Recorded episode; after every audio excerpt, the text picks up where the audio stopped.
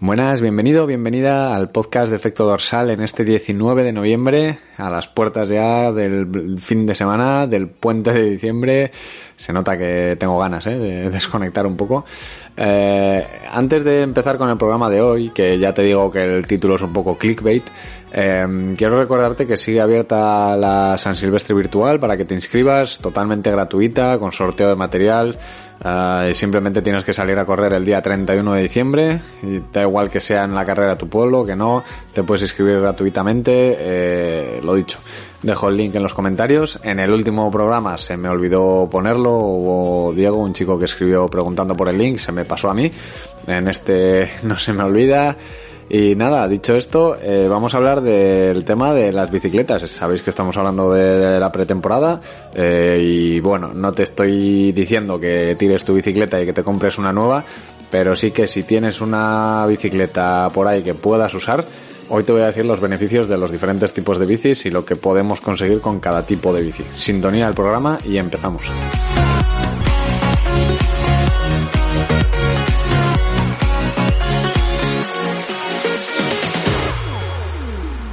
Bueno, lo que te decía en la intro, no te estoy diciendo que te compres una bicicleta nueva, que por cierto, si buscas cabra, vendo una que está muy bien y no uso. Y he puesto alguna vez en Instagram y como soy uno ya se me suele olvidar comentarlo, pero vendo una cabra bastante bien de precio, menos de mil euros sin ruedas o con unas ruedas básicas y por mil euritos te puedes llevar una, una cabra bastante, bastante curiosa. Dicho esto, todo el spam, eh, lo dicho, no, no estamos hablando de que te compres una bici nueva o que, o que gastes dinero ahora en pretemporada que nos quema el bolsillo. Eh, para eso, ¿no? Para hacer una bici nueva. Ya, ya he hecho algún que otro programa contándote las, las maravillas de la mountain bike en pretemporada. Eh, suelo tirar mucho de mountain bike y la verdad es que me gusta, me gusta bastante combinar la, la bici de carretera, que creo que es en lo que se debe centrar un poco la pretemporada para no abusar tanto de la cabra. Eh, pues eso, combinar eh, mountain bike con, con bicicleta, ¿no? Eh, ventajas de la mountain bike, pues bueno, aquí en el norte de España que tenemos el tiempo bastante lluvioso, eh, las horas eh, de luz son menos, eh, pues hay gente que sale a trabajar ya casi de noche, ¿no? Creo que el irte al monte con una buena, con una buena linterna para, para poder salir de noche eh, es bastante más seguro, entre comillas, o bueno, seguro dependiendo de las zonas donde te metas que ir por la carretera, ¿no? Que, que al final dependes de los coches, la visibilidad igual no es tan buena y, y demás. Eh, por otro lado, tanto sea de noche como de día, creo que, que ayuda muchísimo al control de la bicicleta, o sea, adquieres una, una destreza en la bici bastante importante eh, si practicas un poquito la, la técnica.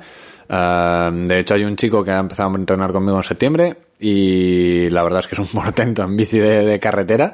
Uh, tiene un FTP bastante alto para llevar año y pico haciendo bici y solemos combinar bastante con mountain bike de cara a, eso, a entrenar un poco la técnica, ¿no? Eh, el que, bueno, que me comentó que no es eh, precisamente habilidoso bajando, hay entrenamientos en los que parece que no estás entrenando porque bien no, no estás yendo a unas pulsaciones constantes o no estás trabajando en zonas concretas, pero que los centramos mucho al tema de técnica de bajadas, etcétera, etcétera, donde se coge ya, ya te digo, eh, bastante destreza que luego a la hora de salir a la carretera se nota bastante de cara pues a alguna alcantarilla que esté ahí justo en la carretera que apenas veas, a rodar en grupo, al tener esa, esa seguridad y esa destreza con la bicicleta que al final es lo que, bueno, que, que, que te va a dar un punto más de seguridad a la hora de rodar en carretera, ¿no?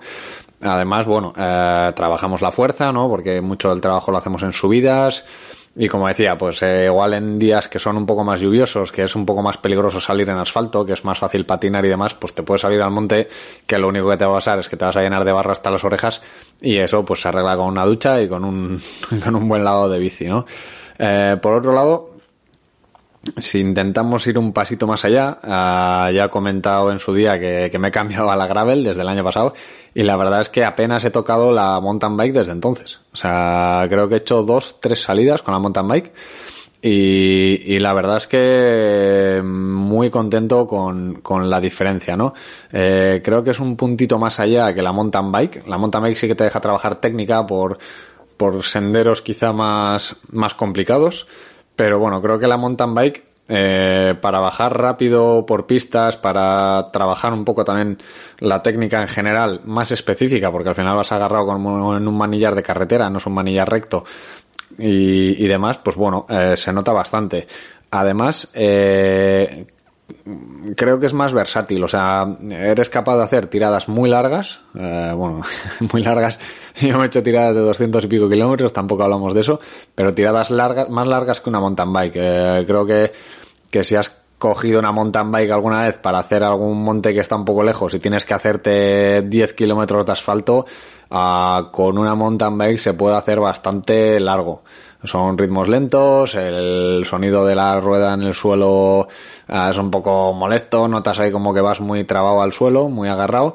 Y aparte, pues que te, te, te comes bastante la, la, cubierta, ¿no? Si es muy específica para, para montaña. Esto con la gravel, pues se soluciona bastante. Con unas ruedas un poquito anchas y, y más de, de, pista, pues podemos rodar bastante fácil. Yo con la gravel eh, llego a rodar a 40 y pico sin ir muy a lo loco. O sea, el rodaje con unas ruedas buenas es muy similar al de carretera, pero te permite meterte por pistas, incluso por algún sendero técnico, si tenemos cierta destreza.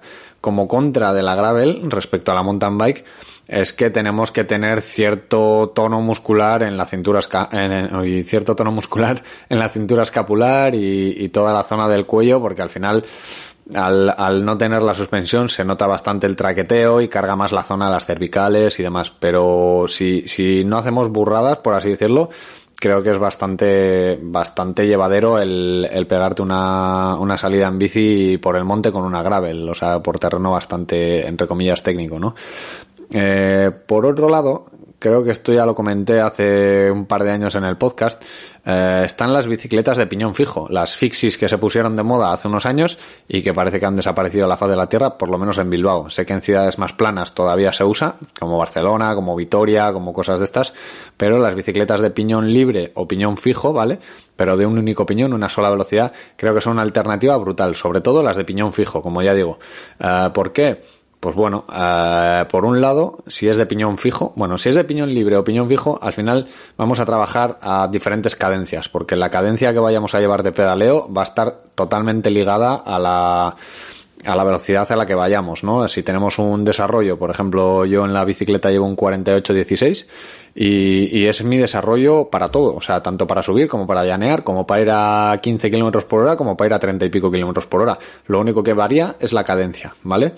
En el, en el caso del piñón libre vamos a poder dejar de dar pedales y en el caso del piñón fijo siempre vamos a estar pedaleando. Por eso creo que es un puntito más eh, en cuanto a, a, buscar esas ganancias marginales ¿no? que se habla en ciclismo y que pueden ayudar a, a mejorar como ciclista, ¿no?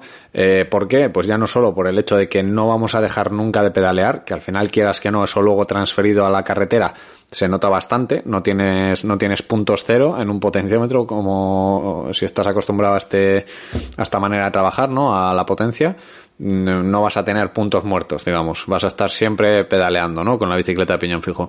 Y además, pues eh, fuera parte que el torque puedes hacer torques realmente brutales puedes hacer una fuerza en el pedal bastante bastante gorda sobre todo si estás arrancando en un semáforo o si estás haciendo subidas. Eh, creo que es eh, la mayor diferencia con el resto de bicicletas de cualquier tipo de bicicletas es que es la única forma de trabajar de manera excéntrica el pedaleo, ¿vale? En una bicicleta de piñón fijo, para frenar, lo que tienes que hacer, digamos, es pedalear a la contra, ¿vale? Si quieres reducir la velocidad, pedaleas un poquito a la contra, vences un poco la resistencia que te está haciendo el pedal, ¿vale? O sea, digamos que tendrías que tirar del pedal hacia arriba e impulsar con el pedal de atrás hacia abajo Incluso podemos llegar a bloquear la rueda para hacer un derrape, un skid que se llama, y que sería pues hacer mmm, tal fuerza que bloquees los pedales y esto la verdad es que te hace unas piernitas bastante, bastante curiosas. Eh, a mí ya, ya, ya te digo que me parece una manera brutal de trabajar la fuerza en pretemporada son, pues es una manera de hacer entrenamiento invisible, todos esos paseos de ir al trabajo, de volver del trabajo, etcétera, etcétera, que no son muy largos, pero pueden marcar una diferencia, creo que es una manera muy, muy guay y muy divertida además de, de trabajar el, el ciclismo, ¿no? De una manera diferente. Eh, por último, eh, otro, otra manera de trabajar eh, de manera diferente, una especie de entrenamiento cruzado, pero de, ciclismo, sería una, una bicicleta BMX, que es muy raro de ver, cada día más raro además. Yo por lo menos hace muchos años que no veo ninguna así por la calle. Y yo en su día tenía una, que bueno, la tengo por ahí muerta de risa, y la verdad es que, pues, eh, es, es, es, parecido al piñón libre o piñón fijo. Es solo una velocidad, pero la verdad es que el desarrollo suele ser un poco más corto, suelen ser platos más pequeños y, pues bueno, eh, al final es otro tipo de pedaleo. No, no es que no es que estés todo el rato pedaleando como una bicicleta de piñón fijo, pero sí que trabajas a cadencias muy altas. Haces como un trabajo involuntario de, de potencia neuromuscular, de cadencias muy altas, en el cual pues eh, haces como sprints de cadencias muy altas, 100, 110, incluso más alto a decadencia y dejas de pedalear. Y son todo trabajos como micro, micro series de cadencias altas que la verdad es que está muy curiosa en cuanto al transporte, ¿vale? Si usamos esta bicicleta para desplazarnos de un sitio a otro. En cuanto a la técnica y la habilidad con la bicicleta, pues yo creo que es el, el top de, del manejo de una bicicleta, porque al final, pues bueno, si te dedicas a hacer pump track, si te dedicas a hacer BERT, ¿no? Em, en pista, pues al final eh, es un manejo extra de la bicicleta que en ningún otro campo vas a llegar a manejar. Quizá en la, en la mountain bike haces algún salto, haces alguna cosa, eh, te, te, propulsas con, con, el tren superior, ¿no? Para, para ciertos obstáculos, pero yo creo que la mountain bike es eso todo el rato, ¿no? Más lo que, lo que decía, ¿no? Que yo, por ejemplo, cuando la usaba para ir al colegio parecía un caniche. Cuando, cuando volvía para casa hacía sprints, me dejaba descansar porque al final no puedes mantener ese, ese pedaleo todo el rato. Volvía a hacer cuando perdías eh, la inercia, etcétera, etcétera. Es una manera, pues lo que digo, diferente, divertida y, em, eh, pues eso, de otra manera, ¿no? De desconectar del ciclismo, pero que a la vez estamos trabajando el ciclismo. Un poco de entrenamiento invisible del día a día que puede pues como digo, todo suma y puede marcar una diferencia tonta pero plausible en cuanto a nuestras habilidades como deportiva, eh, como ciclistas, perdón. Porque al final, lo que digo, es, es raro que nos pongamos a hacer este tipo de trabajos, pues eso, ¿no? Eh, eh, yo lo, lo, suelo mandar en el rodillo, esas series de cadencias muy altas para calentar, pero la verdad es que es un trabajo que no se suele hacer y tiene bastante, digamos, eh, resultados, ¿no? Están ahí. Eh, los, los entrenamientos de torque están cada vez más presentes, los entrenamientos de cadencias muy altas de, para trabajo neuromuscular se trabajan mucho, sobre todo en gente que hace ciclismo de pista y así, y tienen resultados. Y bueno, pues de esta manera estamos trabajando eso sin estar centrados en hacer un entrenamiento específico, ¿no? Simplemente por el requerimiento del tipo de bicicleta que, usemos.